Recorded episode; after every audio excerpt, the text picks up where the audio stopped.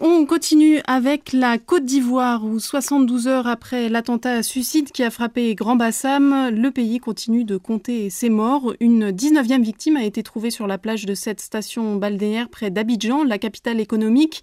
Et pour honorer la mémoire des victimes, le traditionnel Conseil des ministres du mercredi s'est tenu à Grand Bassam en présence du président ivoirien Alassane Ouattara.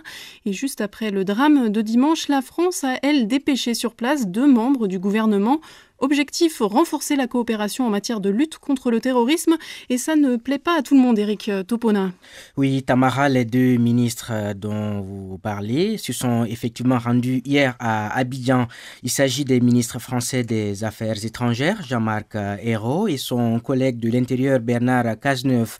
En soi, donc, la solidarité de la France envers les Ivoiriens ne pose pas problème, mais ce qui pose problème, c'est bien la persistance des pratiques de la France-Afrique, une époque euh, révolue selon Sédic euh, Abba, journaliste et rédacteur en chef à Monde Afrique. On vient de le voir avec ce qui s'est passé en Centrafrique où les deux candidats soutenus par la France n'ont pas été élus et rien n'indique apparemment que le candidat soutenu par la France au Bénin va être élu. Donc il y a une page qui a tourné, mais on a le sentiment que les dirigeants africains n'ont pas compris que leurs pays ont changé, qu'il y a une évolution il continue toujours à vouloir défendre la France. Le soutien de la France est très aléatoire. La France ne va pas faire de la sécurité de l'Afrique une priorité alors qu'elle a des tensions budgétaires. Boukari Sangaré est lui chercheur euh, malien spécialisé sur les questions sécuritaires et il propose à la France de renforcer les capacités opérationnelles des armées africaines. On l'écoute. Il faudrait peut-être transférer les compétences aux pays africains, c'est-à-dire renforcer les capacités des forces armées africaines,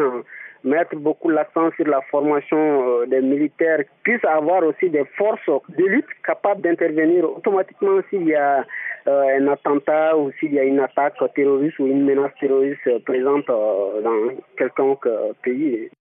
Il faut rappeler, Tamara, que François Hollande a promis dimanche dernier une intensification de la coopération de la France avec les pays de la bande sahélo-saharienne visés par la menace euh, djihadiste, ce qui accroîtrait davantage la vulnérabilité de ces pays selon des analystes, car euh, les djihadistes ont prévenu, c'est bien la France qu'ils visent à travers ces différentes attaques.